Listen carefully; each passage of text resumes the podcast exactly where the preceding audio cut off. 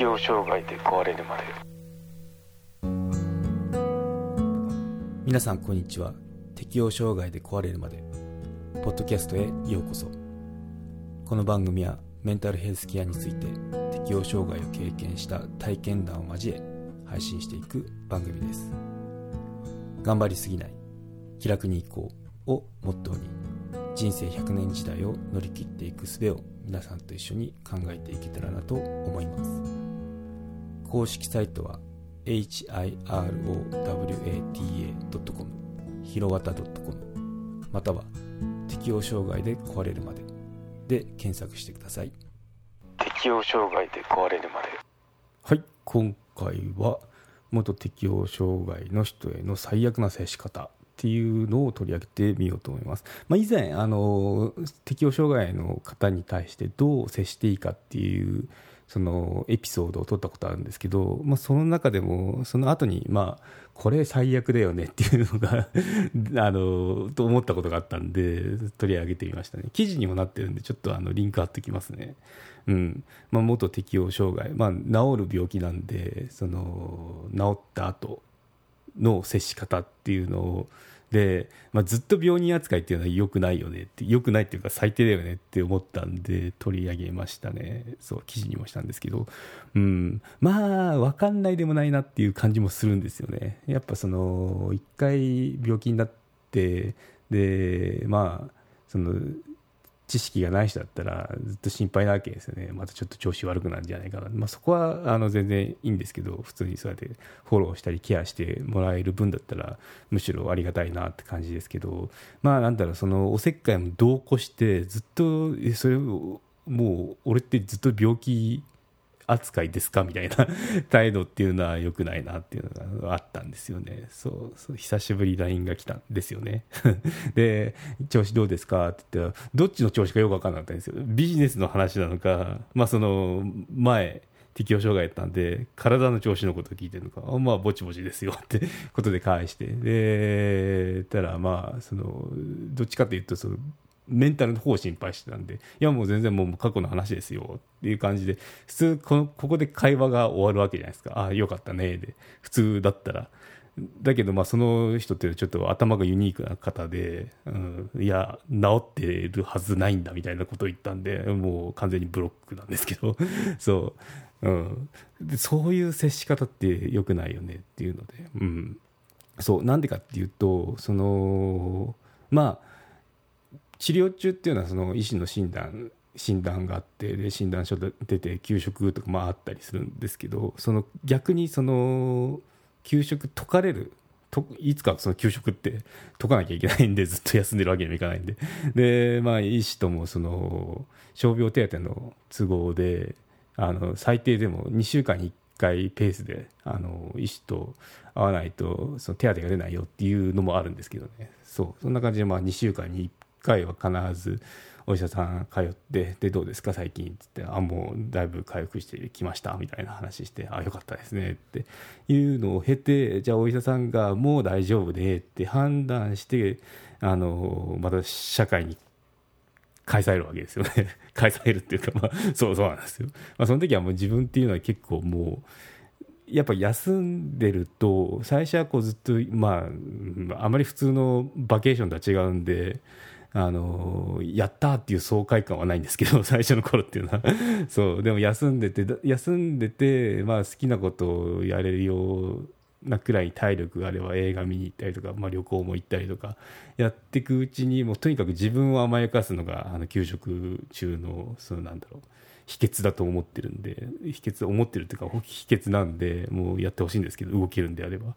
でやっていくうちにどうなるかっていうとエネルギー湧いてくるんですよねすっごい。で、まあ、仕事が原因でその休んでたとしてもそのまた仕事に戻りたいっていうこう勤労欲っていうのが出るんですよ。それがもしその私みたいに同じ職場だったらちょっと無理かもなって思ったらじゃあビジネス立ち上げようとかそういった感じで転職しようとかなんかあの別な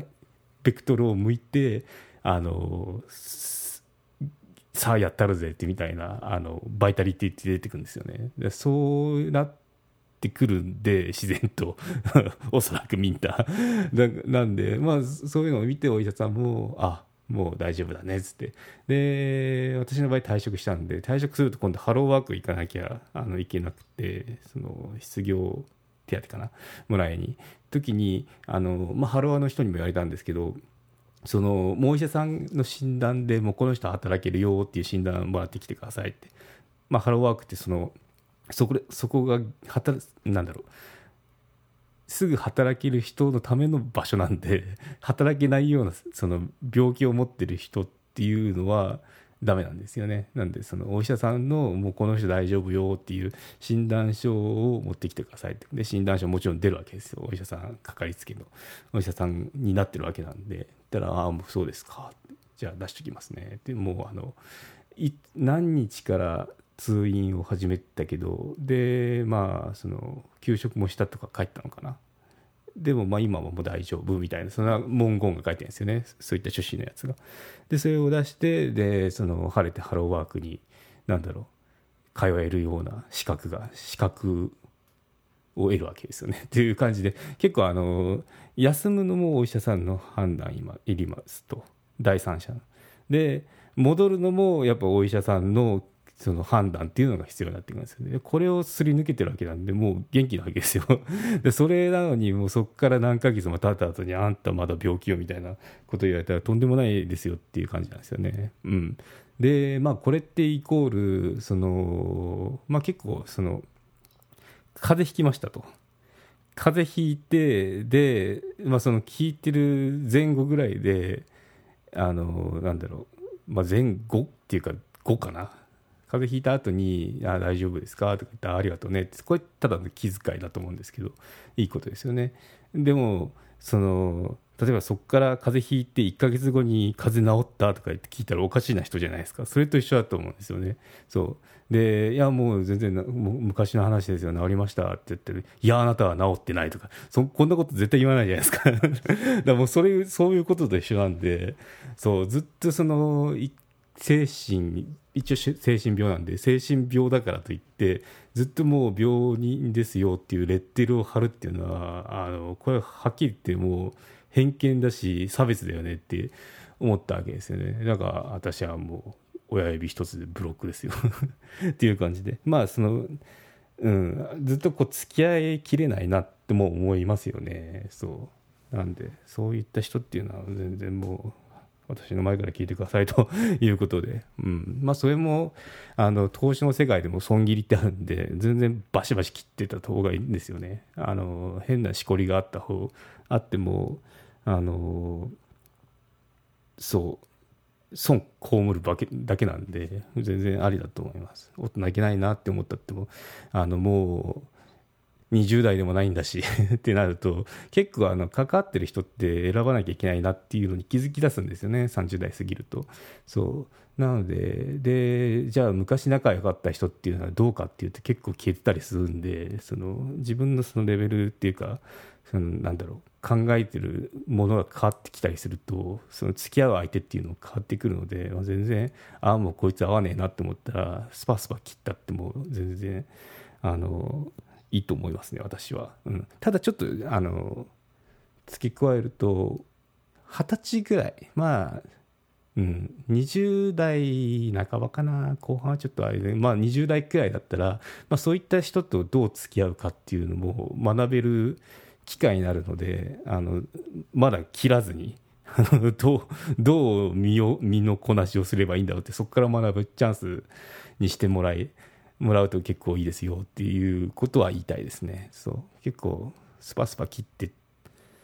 切るのは簡単なんで切る前にちょっとどうにかできないかなとか、まあ、こういった時はどうしようかなっていうのを考えるのも面白いんで、まあ、やってみた方がいいですよね、うん、まあでもあれですよね。結構こういう一番嫌なとこじゃないですか。その自分の健康に関わることに何かこうレッテル貼られるっていうのは。でずっとあなたは病院病人よっていうレッテル貼られるってことは一番その嫌なものをつけづけ言うような人っていうのはやっぱちょっと付き合えないよねっていうようなとこありますよね。うん。そう。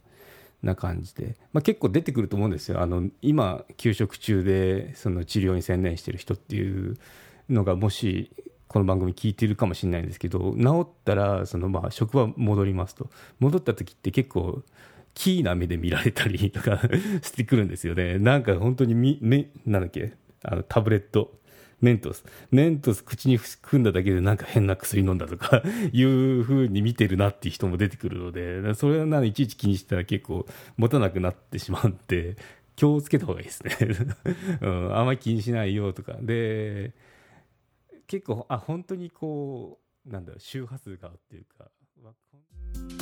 有料チャンネルのご案内をいたします。